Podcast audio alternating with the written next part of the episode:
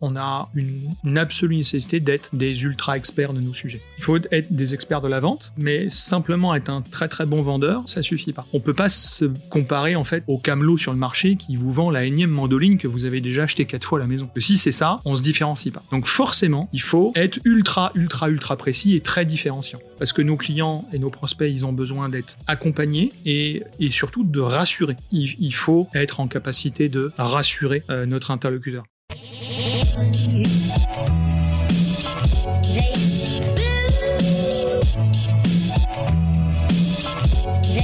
Bonjour et bienvenue sur le podcast de We Are Sales by DCS. Je suis Pierre Michel, cofondateur de Dreamcatcher Sales, l'agence de recrutement et de consultants experte en business développement. Nous partons ensemble à la rencontre de personnalités inspirantes de la vente, entrepreneurs, directeurs commerciaux et bizdev. Nous vous partagerons leurs histoires et tips pour mieux explorer cet écosystème et vous rappeler que nous faisons un des plus beaux métiers du monde, celui de remettre l'humain au cœur des affaires. Aujourd'hui, nous recevons Cyril Sell, directeur commercial de la société Esiance, Superbe outil de Customer Data Platform, CDP pour les intimes de ce sujet. Et pour ceux qui, comme moi, ne sont pas encore très aguerris sur ce sujet, nous sommes dans le secteur de la Martech. C'est pourquoi je suis accompagné aujourd'hui par un autre guest exceptionnel, Lorraine Cornu, Business Manager chez Dreamcatcher Sales en charge du compte Esiance et experte sur ce sujet de la Martech. Lorraine, un grand merci de m'accompagner sur, euh, sur ce podcast aujourd'hui. Merci à toi en tout cas Pierre-Michel pour l'invitation et puis bah, ravi en tout cas de, de faire cet épisode avec toi Cyril. Ça fait déjà un an qu'on travaille ensemble, donc euh, ravi de partager ce moment ensemble. Cyril, bah doublement ravi de t'avoir pour cet épisode unique. Eh ben, merci pour l'invitation et, euh, et puis ravi d'être parmi vous aujourd'hui. Fantastique. Alors, Cyril, je te propose de rentrer tout de suite dans le vif du sujet avec cette première question. Peux-tu nous présenter ta société et surtout quels problèmes vous résolvez? Avec plaisir. Euh, c'est un, éditeur de logiciels SaaS français spécialisé dans le retail marketing. Et donc, on développe et on commercialise une plateforme euh, de retail marketing pour accompagner nos clients dans l'optimisation du parcours omnicanal de leurs consommateurs, que nous sommes toi et moi, euh, autour de plusieurs sujets qui vont accompagner ce parcours client de l'acquisition à l'animation, la transformation, le second achat, jusqu'à l'anti-churn, euh, au travers de quatre grandes thématiques que sont l'attribution, donc optimiser l'ensemble du mix marketing et tout ce que les enseignes, les annonceurs dépensent en budget média euh, pour vérifier qu'il est euh, efficient et efficace. Le second, euh, tu l'as évoqué autour de la Customer Data Platform pour tout ce qui est activation de cette donnée consommateur et donc faire des campagnes sur l'ensemble des canaux d'activation qu'une enseigne peut, peut, avoir envie d'activer. Et le troisième sujet, c'est aider à la transformation du panier avec des stratégies d'e-merchandising telles qu'on peut le voir dans les points de vente avec des stratégies de ranking, des têtes de gondole, euh, mais tout ça porté en fait dans l'univers du digital et sur le site web. Mmh. Euh, voilà. Et donc, Esian, ça fait combien de temps que cette société existe? Euh, C'est une société qui est créée en 2014. D'accord. et qui est issue en fait de la, la fusion de, de trois éditeurs de logiciels. donc historiquement Masbury, spécialiste inventeur de l'attribution-contribution, euh, une autre, euh, un autre éditeur de logiciels qui s'appelle Merchayo, euh, donc spécialiste de l'e-merchandising, et Isance, avec un Y, à la base ESN, qui a progicialisé une démarche intellectuelle qui a donné lieu donc à la constitution de cette solution de Customer Data Platform. Et donc tout ça, ça a donné Isiance, aujourd'hui pur éditeur de logiciels SaaS. Ok, très clair sujet extrêmement intéressant. On y reviendra sur les sujets de, fusion, notamment d'éditeurs de logiciels, qui donnent toujours lieu pour les équipes commerciales à pas mal de, défis. mais déjà, on est sur le secteur du retail. Entre 2014, la, la, création lors de cette fusion de ces trois entités, et aujourd'hui, est-ce que la stratégie commerciale a vraiment évolué pourquoi je te pose cette question? Parce qu'on est quand même sur le secteur du retail, euh, qui a été chamboulé quand même euh, ces dernières années par la digitalisation des points de vente, euh, par ces problématiques d'omnicanalité. si, tu si tu devais faire un peu un, petit recul de cette dernière décennie quasiment, c'est quoi un peu les différents milestones que tu poserais sur cette évolution? Effectivement, c'est un, un, secteur qui a énormément évolué, qui s'est digitalisé progressivement. Euh, et je dirais que euh, sur euh, les dix dernières années, en fait, il y a un épisode qui a considérablement accéléré les choses. C'est le Covid. le Covid, en fait, a forcé l'ensemble de nos clients et, nos, et, de nos, prospects à se digitaliser. avant le Covid, moi qui bosse sur des sujets d'omnicanalité depuis presque tout le temps, c'était un sujet, euh, ou en tout cas un, buzzword, qui était dans la tête de beaucoup de gens. Certains s'en étaient déjà emparés, euh, d'autres, euh, c'était dans leur roadmap. Aujourd'hui, maintenant qu'on est, allez, je vais, je vais oser le dire, on est après le Covid, c'est un sujet qui fait partie intégralement des roadmaps de tous les directeurs digitaux que je rencontre, que ce soit dans le retail ou, ailleurs. D'autant que chez Zion, on travaille dans, dans, le retail, mais au sens noble du terme. Je ne limite pas le retail à des marchands et des e-marchands. Mmh. Tous les gens qui vendent des biens et des services, pour moi, sont des retailers. Chez Orange, il y a du retail. Chez BNP Paribas, il y a du retail. Chez Maïf, il y a du retail. Donc, euh, donc et, tous ces sujets d'omnicanalité et de digitalisation, aujourd'hui, ça fait partie intrinsèque de euh, la mutation nécessaire de ces distributeurs de biens et de services. Et nous, on est là pour les accompagner. Ok. Et qu'est-ce que ça veut dire d'un point de vue purement stratégique et organisationnel quand finalement son offre de produits et services n'est plus seulement un nice to have euh, comme avant, mais bien un must to have euh, pour les sociétés? Aujourd'hui, c'est une nécessité effectivement d'avoir cette démarche euh, d'omnicanalité. C'est une nécessité d'avoir cette démarche d'omnicanalité, c'est une, une, certitude. Et ce qui a consciemment changé dans, dans la démarche sales qu'on a chez, chez c'est que on, a, une, absolue nécessité d'être des ultra experts de nos sujets. Euh, d'autant que euh, historiquement, on était trois éditeurs. Donc il y avait forcément chez Masbury des experts euh, attrib, attribution, chez Merchayo des experts merchandising et chez Isiance des experts CDP. Aujourd'hui, dans mon équipe, je demande à mon équipe d'être expert sur les trois sujets. et donc ça, c'est une, bah, c'est pas forcément simple euh, parce que euh, entre l'attribution et le e-merchandising, concrètement, on s'adresse à des, à des personas au sein de nos euh, prospects et clients qui, dans la grande majorité des cas, ne se parlent jamais, mmh. voire en termes d'objectifs, sont presque orthogonaux. je parle à un directeur d'acquisition et un directeur de la transfo. alors, ils sont tous dans le digital. A priori, ils ont tous les mêmes objectifs.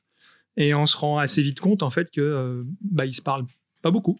Mmh. Donc on a aussi ce rôle de grand réconciliateur euh, et de matchmaker au sein des équipes en interne. Ok.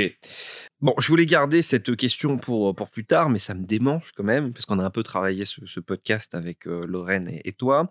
Euh, tu me dis que tu attends de tes sets que ça soit des experts sur les trois sujets, ou au moins d'avoir chez chacun de tes sets une expertise sur, sur, ces, sur ces trois sujets. Est-ce que tu es intimement convaincu que ça? Parce qu'il y a quand même deux grandes écoles. Il y a ceux qui disent que euh, ce qu'on recherche chez un commercial, c'est sa capacité à vendre par sa capacité à créer du lien du personnel, à échanger avec ses interlocuteurs, à comprendre ses besoins, et qu'il faut surtout pas un ingénieur qui en face. C'est deux métiers qui est différents. Euh, et toi, donc, tu es de la deuxième école, où j'ai l'impression, tu me confirmeras ou tu me l'affirmeras, que euh, tu attends de ces que ça soit avant d'être des sales, des experts du sujet, des experts de la tech que vous commercialisez. Euh, oui, je suis convaincu de ça, mais je suis convaincu qu'il faut être des experts de la vente. Euh, mais simplement être un très très bon vendeur, en tout cas chez Isian, ça suffit pas.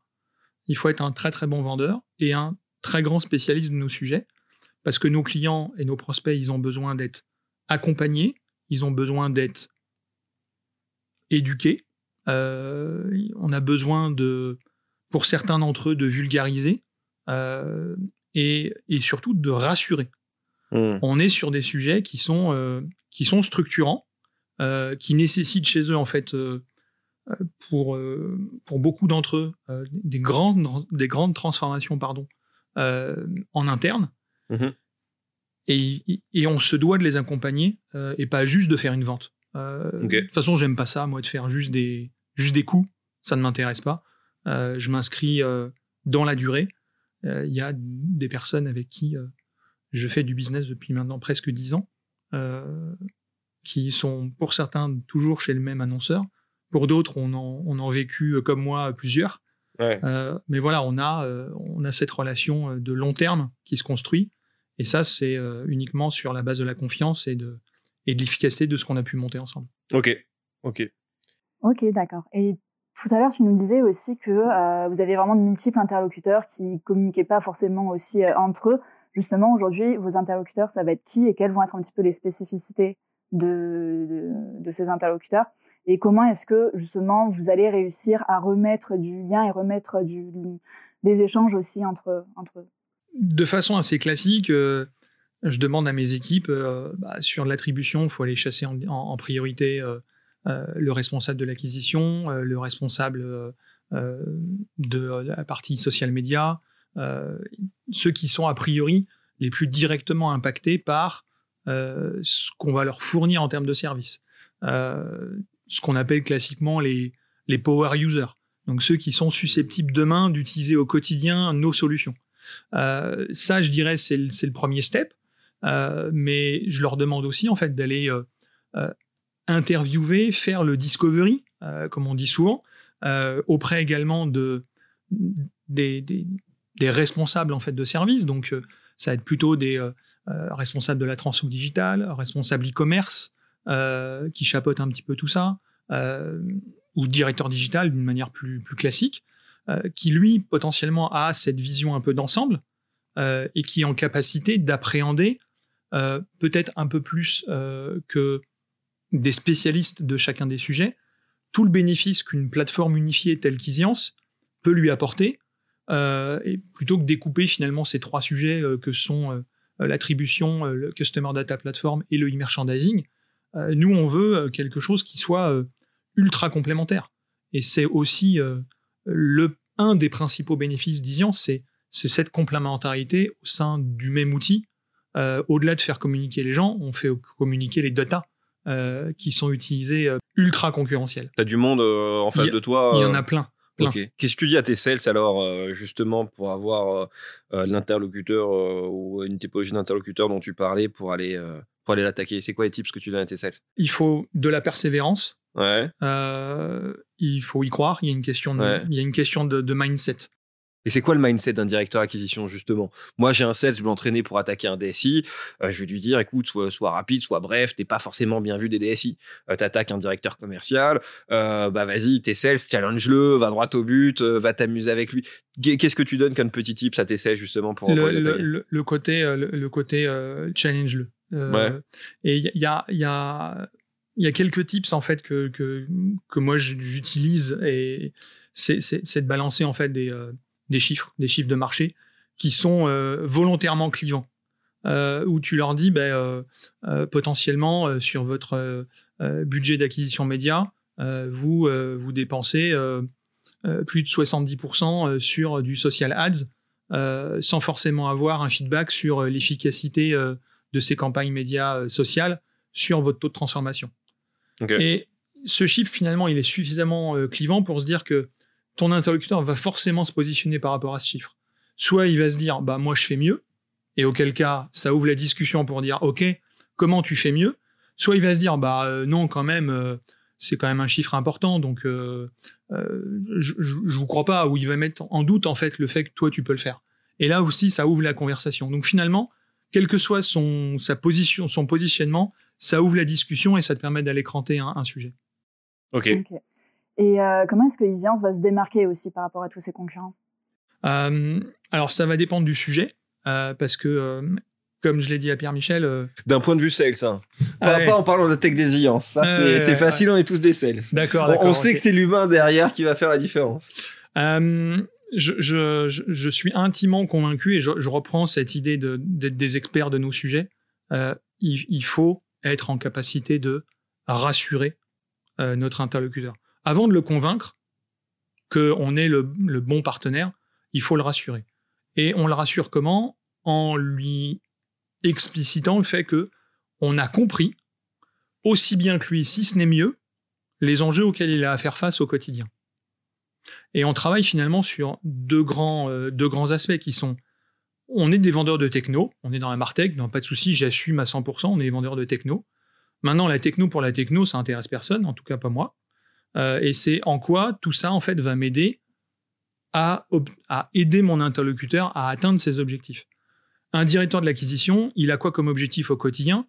Pas de dépenser stupidement son budget, hein, parce que sinon, ça ferait bien longtemps qu'il aurait perdu son taf. Euh, par contre, c'est le dépenser de façon efficace. Je me plais à croire qu'ils le font. Par contre, il faut qu'il le fasse de façon efficiente. Et moi, je vais l'aider à prouver, à se prouver à lui-même et également à prouver à ses boss qu'il le dépense de façon efficace.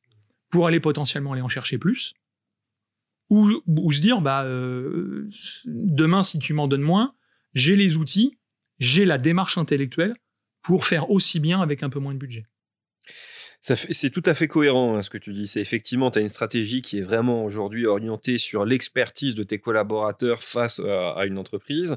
Pour ça, d'ailleurs, tu les entraînes. Enfin, je, reformule pour voir si ces messages sous-jacents correspondent à ce que, ce que tu as mis en place.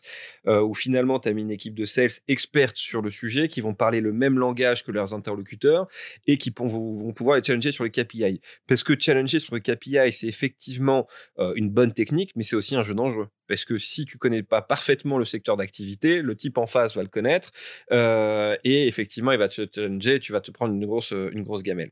Ça m'amène à la question donc euh, suivante, c'est euh, autour de ça, comment tu as organisé ton, ton, équipe, ton équipe commerciale ces dernières années? J'ai fait quelques changements. j'ai fait quelques changements et, et, comme je l'ai dit à Lorraine il n'y a pas si longtemps que ça, j'ai fait une petite entorse à mes, à mes convictions profondes. Alors, je vais vous challenger sur ça tous les deux, sur l'entorse. Mais déjà, juste au niveau des, un peu de la, segmentation du cycle de vente, tu as des SDR ou tu as euh, des, des, avant-ventes, des BizDev Après, on va euh, parler de ce sujet-là. Euh, j'ai une équipe de SDR, mais qui dépend du marketing. Ok. C'est un choix qu'on a fait chez Ziance. et ce choix-là, en fait, je l'ai fait en concertation avec mon, mon CMO.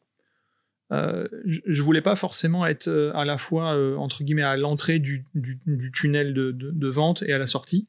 Donc moi je me concentre sur la, conduite du cycle de vente, le closing, et mon, mon CMO Roy, il, est là en charge pour gérer vraiment la partie génération de leads.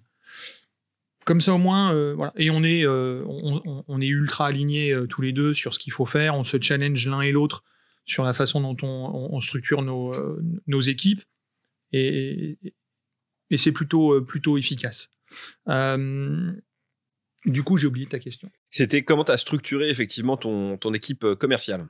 En plus des SDR, j'ai une équipe de sales où j'ai deux types de profils, des accounts exécutifs qui sont majoritairement orientés chasse, nouveau logo, et depuis peu de temps, j'ai un, un key account manager qui lui est exclusivement orienté sur la base installée et qui a en charge la partie upsell cross-sell. Tu as des avant-ventes aussi? J'ai deux avant-ventes. Ah oui, parlons-en. J'ai deux avant-ventes, c'est ultra précieux dans le dispositif eh que, j'ai mis en place. Ils sont comptés dans, ils sont pas comptés dans l'équipe d'AE Non. Non, ça vient en plus. ok. En plus, Comment ça se fait que tu les oublies ceux-là je les, je les oublie pas, je les oublie pas. C'est euh, voilà, quand on parle de sales, je, je, naturellement, je parle d'account exécutif et de cam. C'est fou ça. Mais euh, mais non, dans les avant c'est ultra précieux. Ok. Ben justement, en plus, je voulais pourquoi je, ralouille un peu parce que c'est quand même ton sujet les avant-ventes. T'as eu, euh, t'as été longtemps en début de carrière les avant-ventes. Est-ce que c'est un sujet qui revient effectivement sur le devant de la scène dans la structuration des équipes commerciales? Tu peux nous parler un peu de ce métier justement d'avant-vente? Je ne sais pas si ça revient sur le devant de la scène. Moi, je l'ai toujours connu. Alors peut-être parce que je l'ai pratiqué euh, longtemps et très tôt. Euh, mais pour moi, c'est un, élément qui est essentiel dans le cycle de vente. Le cycle de vente, euh, moi, je le, compare très souvent en fait à une pièce de théâtre. En, le sel, c'est le metteur en scène. Il est là en fait pour rythmer en fait le spectacle. Il y a un certain nombre d'actes euh, voilà, il y a le début, il y a l'acte 1 euh, jusqu'au closing. Et l'avant-vente, en fait, c'est euh, c'est lui qui va venir renforcer à certains moments le dispositif que la compte exécutive met en place. Donc il intervient à quel moment du cycle de vente exactement? Alors, moi, je le fais intervenir, entre guillemets, le plus tard possible. Ah. Ouais. Je le fais intervenir le plus tard possible, mais quand, quand c'est quand c'est nécessaire et, et surtout en fait ce que je demande à la compte exécutif c'est quand il vient solliciter l'avant-vente, il faut qu'il ait de la matière. Un avant-vente, si tu lui donnes pas de matière, il n'est pas en capacité en fait de faire correctement son travail. Il faut qu'il puisse être en capacité de challenger le sales. Alors c'est quoi son travail à l'avant-vente? Bah, c'est d'une part, euh, vis-à-vis du, du, sales, c'est de, de, le challenger sur les use cases. Est-ce que c'est les bons? Est-ce que est-ce que c'est les est-ce que les bons use cases que tu as mis en place pour euh, chez le client? Est-ce que tu as bien parlé de tel tel ou euh, tel KPI Donc ça c'est le premier point. Objectif c'est pas de pas de dire à la compte exécutif qu'il a mal fait son job. C'est au contraire, c'est voir quel est en fait le prisme que la compte exécutive a choisi dans le cadre de ce de ce process pour que la vente, lui, bah, sorte le matériel, soit de démonstration, soit de réassurance technique, qu'il a, euh, qu'il a compilé au, cours des, précédents cycles de vente. Deuxième aspect sur la vente, c'est rassurer le client. Euh, comme on dit souvent, euh, c'est lui la caution technique. Le sales, par définition, il raconte des mensonges. Il, dit toujours que tout marche bien. il faut forcément quelqu'un vis-à-vis du prospect mmh. qui soit là pour asseoir la crédibilité de tout ce propos. Ça ne veut pas forcément dire que le compte exécutif n'est pas crédible, mais le couple fait que ça va rendre encore plus crédible le dispositif parce que on va venir avec des éléments qui vont être plus techniques, euh, plus étayés d'un point de vue technologique, et surtout le, propos euh, ultime de la vente, c'est de faire la démo, mmh. c'est de faire la démonstration du produit mais pas la démo pour faire la démo. Euh, je dis souvent à mon équipe euh, d'account exécutif que on peut pas se comparer en fait au camelot sur le marché qui vous vend la énième mandoline que vous avez déjà acheté quatre fois à la maison. Parce que si c'est ça, on se différencie pas. Donc forcément, il faut être ultra, ultra, ultra précis et très différenciant. Et si on ne prépare pas le dispositif avant de faire venir l'avant-vente, bah en fait, on va, on, va, on va cramer une carte pour rien. Et quand on aura cramé cette, cet acte-là, en fait, de la pièce de théâtre, ça va être extrêmement compliqué, finalement, de rester sur le bon rythme qui va nous emmener, en fait, sur le closing. Donc, c'est pour ça que je leur demande de le faire intervenir le plus tard possible, mais au bon moment. Parce qu'une fois qu'il est rentré en scène, il sort plus. Il sort plus jusqu'à, jusqu'au closing, puisqu'il y a une règle, en tout cas c'est la mienne, l'avant-vente ne parle jamais d'argent. Jamais, jamais, jamais. Sinon, il se décrédibilise. Celui qui parle d'argent, c'est le sales. Celui qui est la caution technique, c'est l'avant-vente. Et moi, je l'ai vécu pendant des années. Euh, je reste persuadé que c'est sans doute un des meilleurs jobs au monde. J'adore le mien, euh, mais je, me suis tellement éclaté quand j'ai fait avant-vente que euh, il y a des moments de grâce quand tu es en, meeting client où en tant qu'avant, je complétais les phrases de mon sales. Mon, mon, sales comblait mes silences. Il savait exactement à quel moment rebondir. Je savais exactement à quel moment il fallait que je reprenne, que je renchérisse sur son propos.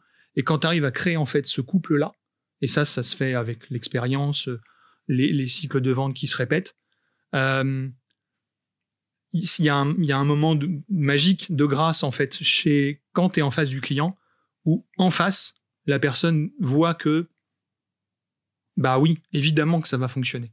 Et évidemment que c'est avec ces gens-là que j'ai envie de bosser. Hmm. Et, ce profil d'avant-vente, euh, c'est plutôt un, profil commercial qui a acquis une, une, expertise effectivement sur le sujet ou c'est un profil euh, euh, tech qui, a des compétences sales? Je dirais plutôt que c'est un profil tech qui a des compétences sales parce que c'est il y a quand même une, il y, a quand même une grosse part de, de, compétences techniques, ne serait-ce que pour faire la config du produit, euh, structurer les démos, etc. Donc plutôt, plutôt tech, mais quand même avec des, avec des skills de, présentation et de, et de sales qui sont quand même assez élaborés parce que moi, à la vente, je lui demande de faire les slides. Euh, la plupart du temps, des slides qui sortent pas du marketing, parce que c'est des slides toujours un peu spécifiques par rapport au contexte. Donc, euh, il y a une vraie stratégie de, de, de, mise en contexte, de structuration de l'idée. Donc, il faut quelqu'un qui soit quand même... Euh, un mouton à 18 pattes, quoi.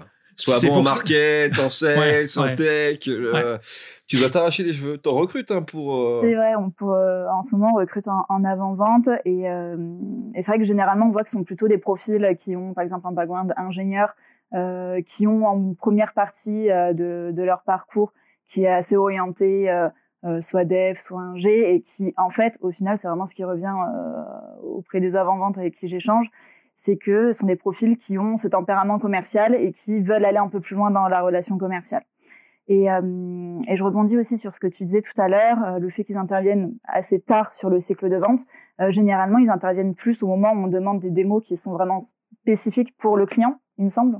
Alors, il y a ça. Évidemment, ils interviennent immanquablement à cette étape-là ils peuvent potentiellement intervenir euh, un petit peu plus tôt, euh, quand finalement, je dirais que la compte exécutive, le sales, il a l'impression d'être, euh, d'avoir tout donné, d'être un peu à, bout de souffle, où finalement il a fait un meeting, deux meetings, peut-être trois meetings. Ça y est, il a bien fait son discovery, il connaît bien en fait les enjeux de son client. et là maintenant, il faut, il faut essayer de matérialiser en fait les sujets de façon plus personnalisée. Et en fait, je préfère que ça soit un travail conjoint entre la compte exécutive et l'avant-vente de fournir du contenu personnalisé pour aller euh, bah, finalement cranter en fait l'efficacité du cycle de vente. Et finalement, le sales, dans ses premiers meetings, peut se contenter euh, de contenu un peu générique euh, pour aller vite. parce que mine de rien, ça va demander du temps, de temps de préparation, du temps de, du temps de structuration des, des, slides et des présentations.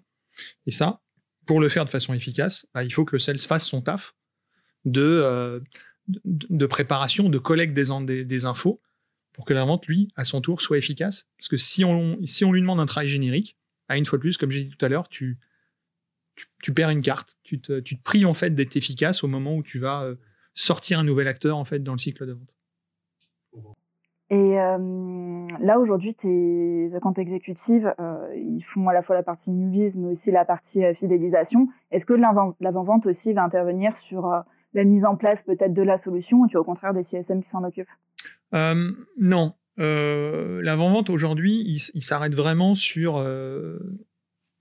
avant le closing en fait. Comme je l'ai dit, en fait, il parle pas d'argent. Donc dès qu'on commence à parler d'argent, même s'il peut rester, même s'il peut interagir dans le cadre de meeting, mais en général, c'est n'est pas son propos. Donc, le sales, euh, il close. Et une fois que c'est closé, on passe côté delivery. Et là, effectivement, il y a le handover qui est fait par le sales pour s'assurer en fait qu'il y ait une passation de témoins le plus complet possible à l'équipe delivery. Et ensuite, c'est l'équipe delivery qui prend le relais. Le sales est toujours là pour assurer en fait la relation euh, au long cours. Ça, c'est aussi important. Euh, mais je dirais que la vente intervient intervient pas sur ces étapes-là. Euh, par contre, sur la partie euh, euh, upsell, cross-sell, pour moi, c'est des cycles de vente normaux. Hein, je, ne dissocie pas le, le newbies de, du reste. Et la vente peut tout à fait avoir son rôle dans la démonstration d'une nouvelle fonctionnalité ou la mise en œuvre d'un use case particulier qui peut nourrir un cycle de vente de type cross-sell ou upsell. Alors, parle-nous du dernier sujet sur un peu la structuration de ton équipe commerciale, parce que je vous vois sourire tous les deux, surtout quand tu m'as évoqué le sujet du CAM.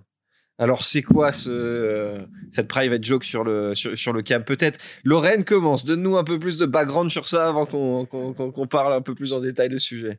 Alors, euh, bah, au début de notre collaboration, Cyril me disait qu'il avait cette vision vraiment des comptes exécutifs 360, justement, qui faisait à la fois la chasse et la fidélisation d'un portefeuille. Ce que j'aime, ça ne se fait plus aujourd'hui, mais, ça, ça, coupe pas, ça coupe pas le lien. Mais c'est vrai que c'est c'est une autre vision des choses. Je suis ravi qu'on partage ce, ce point de vue. Et, euh, et c'est vrai que récemment, tu m'as appelé pour me dire que, euh, notamment sur la partie SMB, parce que dans tes équipes de compte exécutif, tu as euh, une équipe plutôt orientée SMB et une autre plutôt orientée Enterprise, euh, que tu avais besoin justement d'un CAM, euh, parce qu'il y avait justement beaucoup de, de comptes qui avaient besoin d'être développés plus, bah, plus que nécessaire. Et, et justement, tu as eu un petit changement d'avis sur, sur cette position. Tu veux peut-être nous en dire plus, Cyril? C'est vrai que, euh, mais comme toi, Pierre-Michel, en fait, je suis absolument convaincu qu'un bon sales doit savoir faire les deux. Et comme je l'ai dit à Lorraine, je pense assez, euh, assez tôt dans notre collaboration, euh, je suis de cette école qui considère que tes prospects d'hier, sont tes clients de demain et tes prescripteurs d'après-demain. Et, comme je l'ai dit tout à l'heure, j'ai la chance d'avoir des, interlocuteurs avec lesquels je fais du business depuis maintenant presque dix ans. et, ça, ça se construit parce qu'en fait, une fois les avoir signés en tant que sales, je les ai pas refilés à une équipe de euh, Customer Success Manager euh, en m'en désintéressant. Pardon. Donc, euh, donc je, suis, je reste convaincu de ça. mais forcément, dans la position qui est la mienne, il faut aussi chercher l'efficacité. Et un certain nombre de membres de mon équipe m'ont dit, m'ont exprimé le fait que ça leur demandait beaucoup de bandes passantes de gérer en fait ces comptes clients. Donc, euh, j'ai pris les décisions avec l'aide de Lorraine euh, de recruter en fait un CAM euh, qui lui donc a en charge exclusivement des comptes avec lesquels on a déjà une relation contractuelle. mais parce que malgré tout, je reste convaincu que c'est la bonne façon de faire. tous mes accounts exécutifs ont au moins un compte client à gérer. la plupart du temps, c'est des comptes qui sont plutôt euh, de taille importante, euh, parce qu'il y a un potentiel d'upsell et cross-sell qui n'est pas encore euh, pas encore été exploité à fond. et donc c'est vrai que le, mon, mon, cam en fait qui est, assez récent dans l'équipe, lui a en charge plutôt effectivement la partie SMB.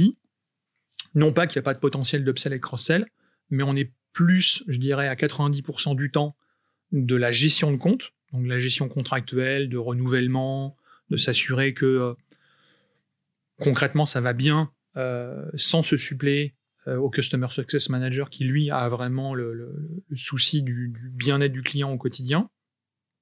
Et donc du coup ça libère de la bande passante à l'équipe d'account exécutive pour qu'ils arrêtent de me dire qu'ils n'ont pas le temps de prospecter. C'est surtout pour ça en fait. C'est surtout pour ça que j'ai fait une petite entorse à mes, mes certitudes.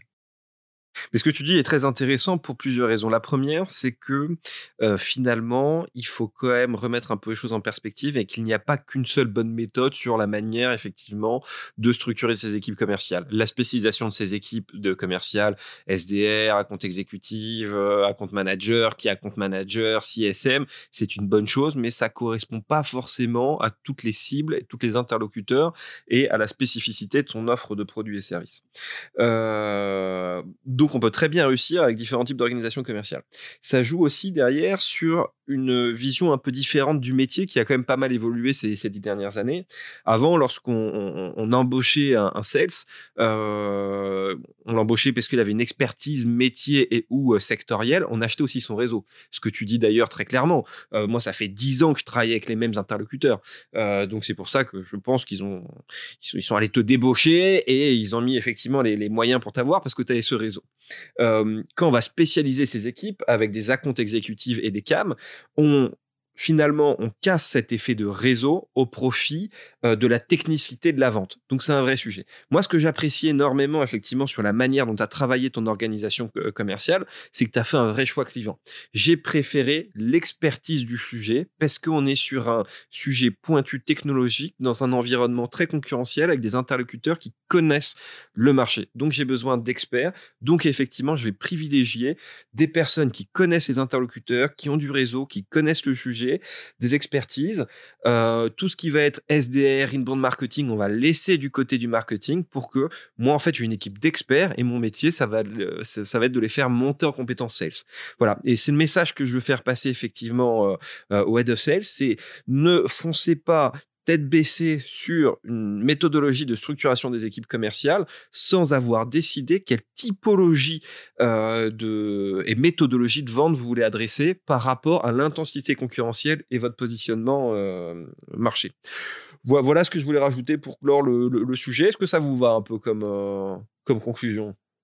Complètement en phase avec toi et je m'interdis pas de modifier encore un petit peu la structuration de l'équipe quand ce sera nécessaire. Évidemment, on va, on va tester. Comment s'appelle le CAM là, que, que tu as recruté? Tarek. Tarek, eh ben écoute Tarek, je suis sûr que tu vas nous écouter. Sache que ton embauche a fait beaucoup débat. Tu vas avoir beaucoup de responsabilités sur tes épaules, mais tu vas avoir aussi beaucoup de lauriers parce que je suis sûr que tu vas convaincre Cyril euh, de la technicité et de l'avantage d'avoir un cam euh, effectivement euh, dans ses équipes. Et in fine, l'avantage de spécialiser ses équipes, c'est aussi on peut plus demander à des sales qui ont des objectifs quand même chaque année de plus en plus importants par rapport à un marché qui aussi grandit, d'avoir toujours le même mindset. Un mindset de chasse Logo n'est pas le même mindset que du renew, qui n'est pas du même mindset que de l'onboarding de clients. Et c'est difficile toute la journée de pouvoir switcher quand il y a une telle intensité concurrentielle. Bon, on pourrait en parler des heures. Moi, il y a un deuxième sujet que je voulais euh, évoquer euh, avec toi. Euh, c'est effectivement ton contexte de prise de poste dans un contexte de fusion d'entreprise. Ça, ça m'intéresse. Est-ce que tu peux me dire un peu quelles ont été les difficultés, les points de succès et quels seraient les recommandations que tu pourrais faire à des head of sales qui vivraient effectivement cette même situation de prise de poste dans un contexte de fusion?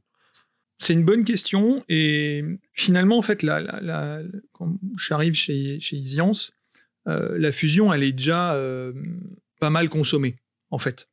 Euh, elle est elle est elle est un peu derrière eux puisque moi je l'ai pas vécu concrètement. T'arrives après la fusion. J'arrive après la fusion. Une fois que, mais il y a des cadavres dans le placard dans une fusion. Il y a du turnover, il y a des frustrations, il y a des doublons de poste, etc., oui. etc. oui, donc du coup, je, je, vis euh, en fait les, les, dernières étapes en fait de ce que tu appelles les cadavres dans le placard. Euh, par bonheur, j'en ai pas eu beaucoup. Euh, je pense que le, une grosse partie du travail a été fait avant moi. Ils sont peut-être pas tous par, sortis. Hein. Attention. Hein. non, quand même. par contre, forcément, il y a y a un passif parce que voilà chez Zions, il y a des gens qui sont là depuis longtemps.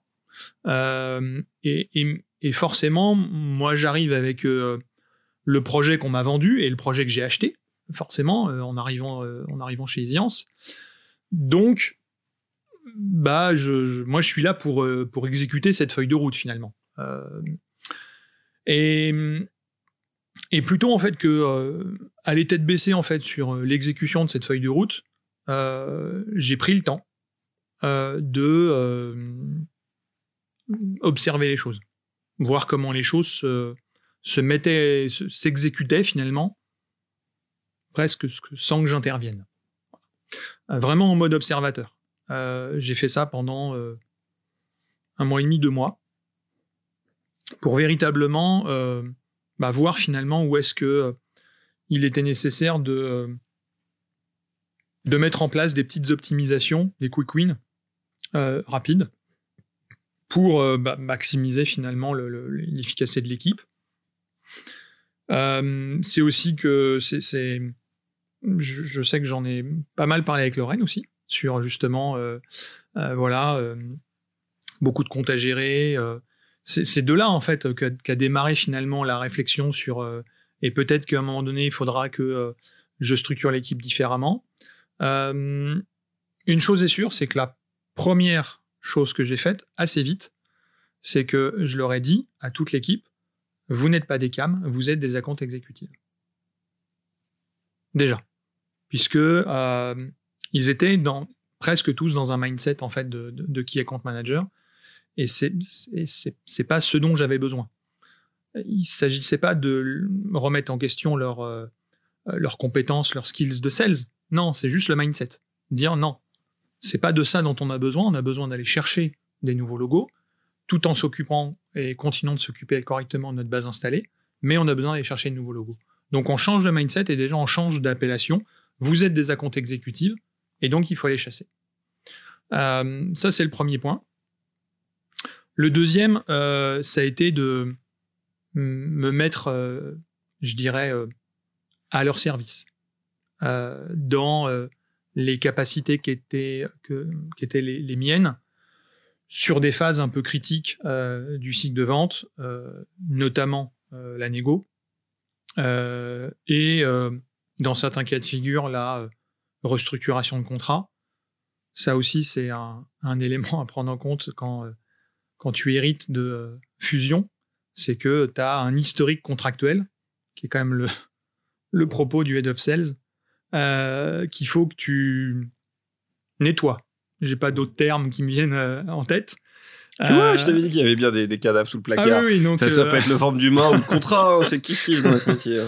Donc, donc il y a eu un petit travail là-dessus, qui est pas fini, hein, parce que parce que ça, ça se fait pas d'un coup. C'est à l'occasion de date anniversaire, de renouvellement, etc. Et ça, pareil, ça, ça prend du temps.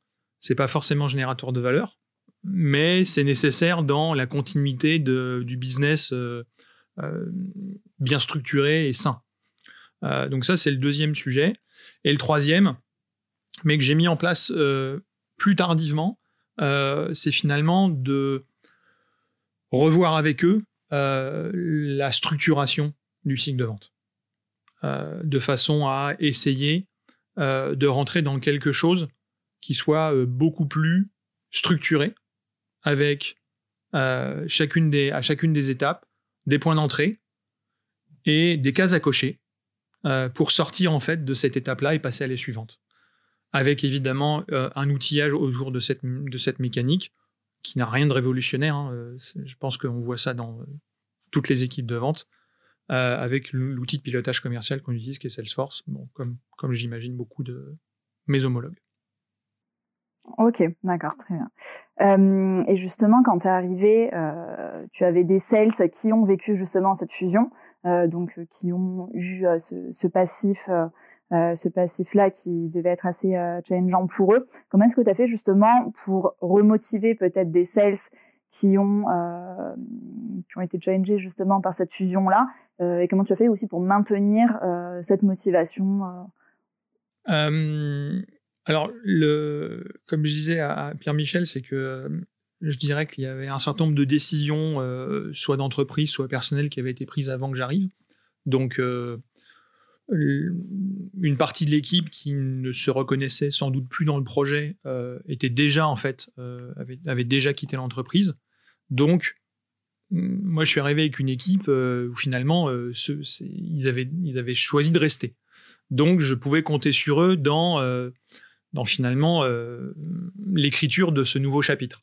Donc euh, c'est en ça que je, je, remercie euh, la direction qui a fait le travail avant moi. Il y a un certain nombre de choses qui ont été faites avant. Pour autant, effectivement, tu as raison, il y avait une, pas une nécessité, mais en tout cas un souhait de redynamiser les choses, puisque ce qui a été finalement le plus... Ce que j'ai le plus observé, en fait, c'est que bah, moi je suis arrivé où on sortait finalement de cette euh, période euh, confinement, déconfinement, télétravail, retour bureau, retour bureau, télétravail. Et en fait, je me suis rendu compte euh, assez vite que c'est plus cette, cet épisode-là, en fait, qui avait fait du mal à l'équipe, d'une manière générale, hein, à, l'équipe Isiance, mais je pense que c'est aussi le cas pour, pour d'autres. donc, il y avait une nécessité de redynamiser tout ça avec euh, un travail plus euh, d'équipe, des relations, des discussions pardon informelles, donc mettre en place des workshops sales, discuter un petit peu à bâton rompu de, choses qui les, qui les inquiètent, des problématiques. on a rebossé en fait les pitchs ensemble. donc voilà, donc finalement des, séquences régulières que maintenant on a institutionnalisées euh, on a institutionnalisé, pardon. Euh, euh, et donc toutes les trois semaines, on a, on a un créneau tous ensemble de trois heures où l'ordre du jour est ouvert. Donc en général, on le décide une petite semaine avant. et on vient craquer en fait des sujets qui nous préoccupent, soit moi, soit eux. Et en général, on est plutôt alignés. Donc ça peut être rédaction de contrat, ça peut être euh, un fait d'actualité sur lequel il faut qu'on réagisse, euh, ça peut être retravailler le pitch d'accroche commerciale, ça peut être rebalayer une présentation que le marketing nous a sortie sur lequel il faut qu'on pose un nouveau discours, etc., etc. Et ça, on le fait en équipe, pas chacun derrière son sa visio qui, qui casse un petit peu l'échange humain. Ok. Donc, j'en retire huit conseils. Tu me dis si je me trompe pour euh, prise de poste head of sales dans des contextes Covid, parce que j'aurais pu le rajouter, Covid plus euh, fusion de, de, sociétés, même si on arrive post-fusion, on va dire. Euh, première chose observée, pas foncer tête baissée, regarder avant de prendre des décisions, analyser les, choses. avoir un interlocuteur externe. Je l'ai quand même remarqué que tu l'as cité. Effectivement, ça peut être la personne en charge de, de, tes recrutements dans ton équipe. Ça permet d'échanger sur ses collaborateurs, sur sa structuration d'organigramme commercial, de se faire des petites blagounettes, cam, pas cam, etc., etc. bon, je rigole, mais l'air de rien, c'est quand même important puisque bah, quand tu es head of sales, tu reportes à ton N plus 1, souvent CEO, qui a ses objectifs à réaliser. Donc, il n'y a pas forcément euh, d'interlocuteurs que tu peux avoir, euh, autre que euh, bah, finalement, par exemple, le cap qui peut bosser pour toi ou autre. Le CEO a souvent son avocat d'affaires ou son board, mais le head of sales, il peut se retrouver très seul, parfois plus seul que le chef d'entreprise, justement dans, dans l'entreprise. Donc c'est important pour head of sales, ça me, ça me permet aussi de faire cet aparté. Surtout, soyez entourés, faites partie de, de groupes de autres head of sales ou trouvez chez vos prestataires des personnes qui vont pouvoir vous challenger et en toute confidentialité pouvoir discuter de leur équipe. C'est très difficile. On travaille de l'humain, donc c'est important de le faire. Troisième, effectivement, euh, point, changer de mindset de ses collaborateurs. Non pas vouloir arriver avec euh, euh, plein de nouvelles méthodes X ou Y, mais plutôt travailler le mindset, l'esprit gagnant de ses collaborateurs. Se mettre à leur service. Vérifier l'historique contractuel, bah super important. Donc, quoi, effectivement, on met les pieds. Et, vu ton regard, je pense que ça, ça, doit résonner sur quelques contrats euh, qui, ont dû faire euh, des mini AVC. Euh, mais même, moi, hein, parfois, quand je remets la tête dedans, il se passe des choses. Retravailler la structuration du cycle de vente et je pense que ça a été un sacré travail parce que tu as effectivement choisi un axe qui est très clivant mais efficace. Faire en sorte qu'avec des collaborateurs qui ont choisi de rester, je pense que ça aussi c'est important. Choisir, c'est aussi renoncer euh, au reste. Donc choisir, ça doit être un vrai choix actif. Et enfin, être en mode collaboratif avec ses, ses, ses, sales pour être en amélioration continue. Voilà un peu, euh, moi, ce que je ressors un peu, euh, effectivement, des, des tips que tu as pu nous, nous offrir. Alors, on papote, on papote, on papote, mais on arrive quand même à la fin. J'aimerais te poser deux, trois questions rapides. Hein. On, va, on, va faire, euh, on va faire très rapide. Là, si j'appelle Tarek ou une personne de ton équipe et je lui demande euh, c'est quoi la qualité de, Cyril et le point sur lequel il doit monter en performance, il dirait quoi? Tout de suite. deux, premières choses qui te, viendraient, qui te viennent à l'esprit. La qualité, je pense que je suis un bon négociateur. Ouais. Ouais. Il a un bon salaire, Tarek, ou pas? Euh... T'es pas obligé de répondre. Tarek, tu es vraiment pour rien. On te cite dans le podcast, mais comme ça, tu, ça fera sourire toute l'équipe. Ok. Et en, et en point d'amélioration, qu'est-ce que dirait euh, Tarek ou, le reste de l'équipe, Sales euh, Je sais pas. Euh, faudrait leur poser la question. Euh, en tout cas, de mon point de vue, euh, peut-être leur consacrer encore plus de temps. Hmm. C'est jamais simple. Ah, le, le temps, c'est le nerf de la guerre. Hein. Objection qui te, qui te casse le plus les pieds de la part d'un client c'est trop cher. Et dernière question, quelle est la personne qu'on devrait interviewer après toi? Si tu devais nous citer un nom qui te viendrait à l'esprit. Là, comme ça, naturellement, Arnaud Chapi. Arnaud Chapi.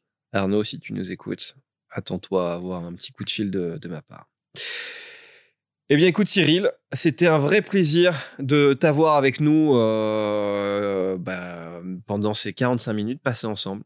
Euh, réellement, moi j'ai beaucoup appris, je me sens euh, expert. Je te dirais bien que je pourrais postuler chez Ziance, mais vu ton degré de technicité que tu attends de la part des sèches, je pense que j'ai beaucoup de travail. La seule chose ne débauche pas Lorraine, puisqu'on a besoin d'elle pour faire euh, la traduction. ce que vous n'avez pas vu, mais parfois discrètement, elle me notait des, petites choses sur le morceau de papier. C'est ça, c'est DP, customer de ta plateforme, etc. merci d'être encore toujours aussi nombreux à nous écouter. merci Cyril du temps passé. Merci. Lorraine, d'avoir pris du temps aussi, parce que le temps que tu passes avec euh, nous à faire ce, podcast, bah, c'est du temps que tu fais pas pour faire tes objectifs. On est tous des sales euh, autour de la table et qui écoutons effectivement ce podcast.